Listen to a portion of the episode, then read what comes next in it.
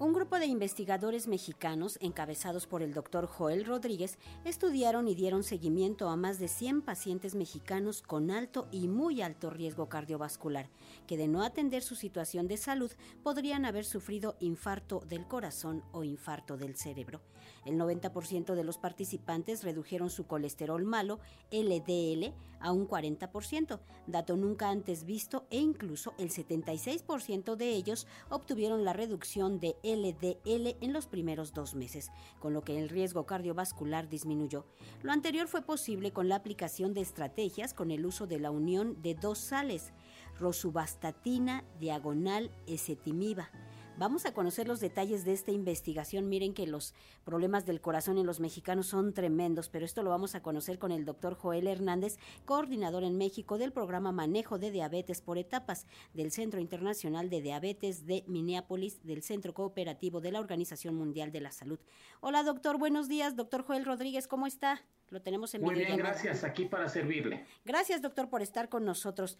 Doctor, pues mire que México juega un papel importante en esto de la mortalidad por enfermedades cardiovasculares en Latinoamérica.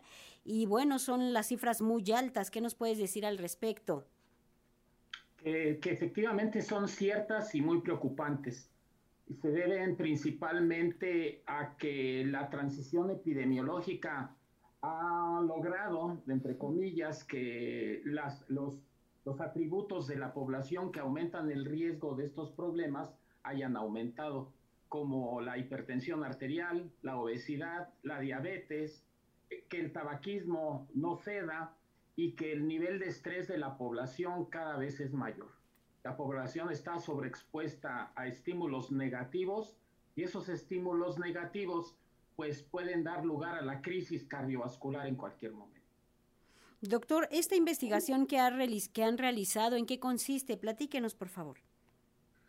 Se valoró en el mundo real, entendiendo como el mundo real entre las personas que vemos en la consulta, la eficacia de una combinación de dos fármacos, uno de ellos una estatina, que es la rosuvastatina, y el otro un medicamento que es el esetimide.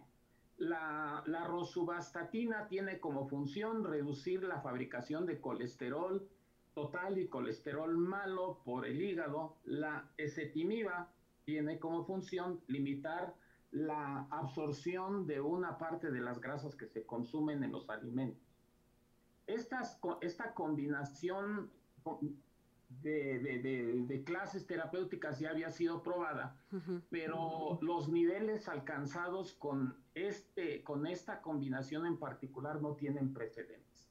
Como usted ya comentó al principio, las personas que recibieron estos fármacos tuvieron una, una disminución del 94% en el colesterol total y sobre todo una disminución del 91% en el colesterol de baja densidad.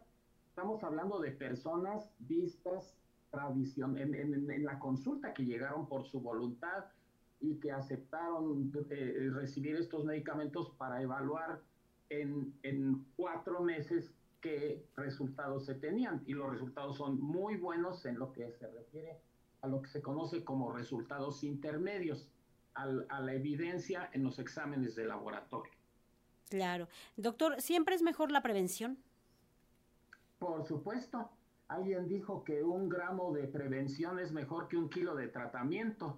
Y hace poco tuve la oportunidad de demostrarlo y de probarlo con un grupo de personas que tenían muchos problemas de salud y que ahora están conscientes de que las enfermedades no se deben ir al hospital en condiciones críticas, es mejor evaluarse dentro de lo que es objetivo, dentro de lo que es lógico y justo, para prevenir estos problemas.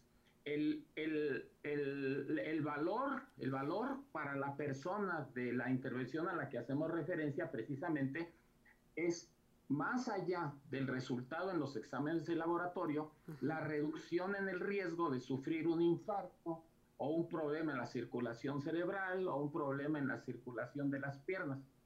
Esta combinación es el producto del desarrollo de la visión de los laboratorios silanes y nosotros la hemos adaptado a nuestra práctica y lo seguimos utilizando en las personas que vemos en la consulta con resultados formidables. Puedo darle rápidamente el ejemplo de que una de las primeras personas que atendimos con esta molécula fue un hombre de 35 años que llegó a la consulta con 470 de colesterol y con 2.800 de triglicéridos. Ay, 2.800 es una cifra muy elevada.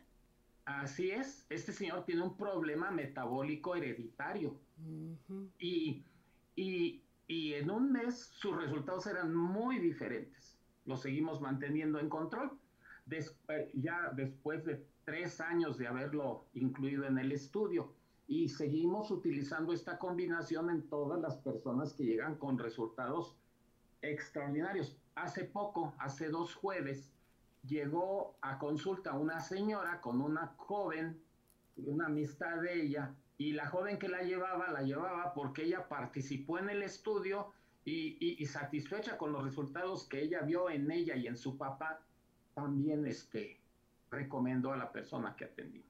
Claro. Doctor, ¿tenemos eh, por costumbre, por hábito, estar atentos a la salud del corazón? No, no. Hay una, hay una discrepancia entre la visión de los médicos y las instituciones de salud y la visión de la, de la sociedad. Y esto, esto se ha medido sobre todo en otros países. Hace algunos años se hizo un estudio en Estados Unidos en donde se encontró que el 4% de la población adulta se podía considerar en riesgo, sin riesgo cardiovascular. Porque si no es una cosa, es la otra. Y si no es una cosa, es la otra.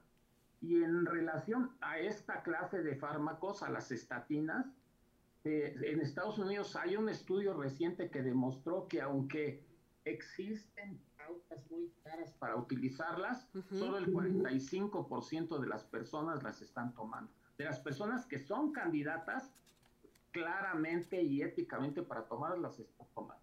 Hay una, hay una discrepancia y esa discrepancia se refleja en la realidad de la persona enferma del corazón o atendida del corazón. Eh, y esto, esto incluso se mantiene cuando las personas ya han sufrido estos problemas. Es muy frecuente que un señor que se infartó y que al recibir su alta se le recomienda que acuda a las consultas y lleve un plan de nutrición y deje de fumar, no haga nada. Esa es la realidad. Tenemos que seguir luchando contra el poder de los límites. Claro. Doctor, ¿cómo puedo yo cuidar mi corazón? Es decir, ¿qué estudios me tengo que hacer para saber que mi corazón anda bien? Y también cuáles son los signos de alarma a los que debo estar atenta.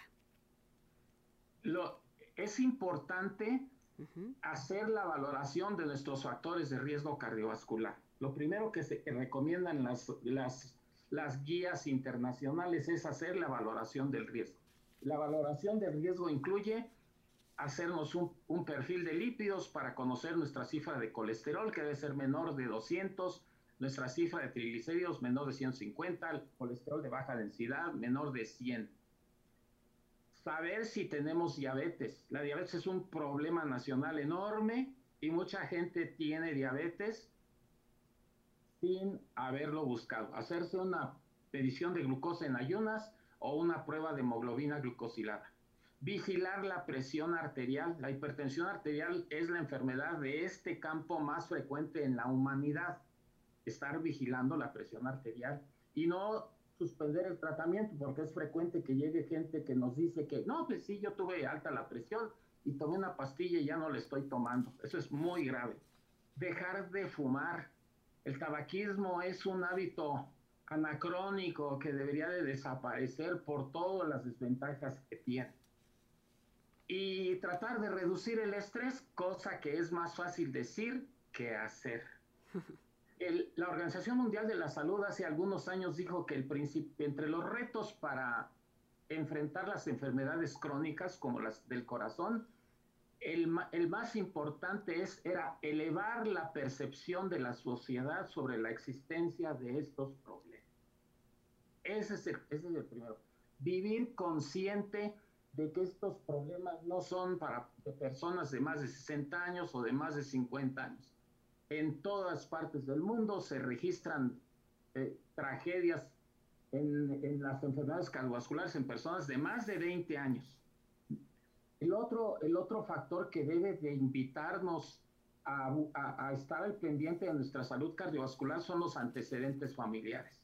El riesgo es más alto si nuestro papá, nuestro papá, nuestra mamá, en nuestra familia han ocurrido varios de estos incidentes. Claro. Doctor, después de esta investigación que ha sido tan, pues con tan buenos resultados, ¿cómo se puede acceder a este programa o estas tabletas ya están a la venta o cómo se, qué sigue en este, pues en este camino que ha sido tan bueno para, para ustedes y para, por supuesto, los pacientes a los que han sido administradas estas tabletas? La combinación de rosuvastatina y esetimide está registrada, está aprobada por la COFEPRIS. El estudio se realizó después de que el producto salió al mercado y el estudio se registró oficialmente a la ante la COFEPRIS. El, estudio está, está totalmente eh, validado. Lo que se puede hacer es solicitar esta intervención a su médico y en el caso de nosotros, pues con todo gusto también atenderemos a las personas que estén interesadas en recibirla. ¿En dónde se puede conocer esta investigación, doctor? ¿Cómo puede el público, quienes nos están escuchando, documentarse y conocer esta investigación y, por supuesto, los nombres de estos fármacos? Y si, si, eh, si, si gusta, le puedo proporcionar mi dirección de correo. Sí, doctor, ¿está bien? La dirección de correo de su servidor, el doctor Joel Rodríguez Saldaña, es Joel R. Saldana arroba gmail.com. Muy bien, allí pueden hacer partícipes todas sus dudas, doctor. Sí, con todo gusto. Muy bien, doctor Joel Rodríguez, gracias por estar con nosotros, coordinador en México del programa Manejo de Diabetes por Etapas del Centro Internacional de Diabetes de Minneapolis, del Centro Cooperativo de la Organización Mundial de la Salud. Gracias, doctor, por su investigación y, por supuesto, por compartirla con nosotros. Perdón, antes de terminar, ¿le puedo robar cinco segundos? Sí, doctor, claro que sí, dígame. Estuve escuchando con mucha atención a la persona que entrevistó usted con anterioridad. Sí, dígame. Y le recomiendo ampliamente, porque no, y, la amplitud puede ser tan grande como el universo, y para, para leer y actualizarse sobre información científica, el mejor lugar es Scientific American. Yo soy un fanático de Scientific American y la visión de Scientific American siempre fue poner al alcance de la población general los grandes avances de la ciencia. En Scientific American se leen los reportes de los premios Nobel de todas las disciplinas, la imagenología es extraordinaria y actualmente hay un plan de suscripción ininterrumpida en donde puede uno leer todos los números de Scientific American y bajar los artículos desde 1845 hasta la fe. Yo soy un lector empedernido y para mí ese es el Balaya. Lo voy a revisar, doctor, porque siempre es bueno que el público también conozca y tenga el acceso a la ciencia de una manera que nos resulte, por supuesto, familiar y que podamos estar, por supuesto, documentados, doctor es, es una, eh, ah, me acordé y, terminando esta entrevista voy a seguir bajando artículos de allí. Muy bien, gracias doctor, me dio gusto saludarlo. Gracias a usted por la oportunidad. Buen día. Buen día doctor, hasta pronto.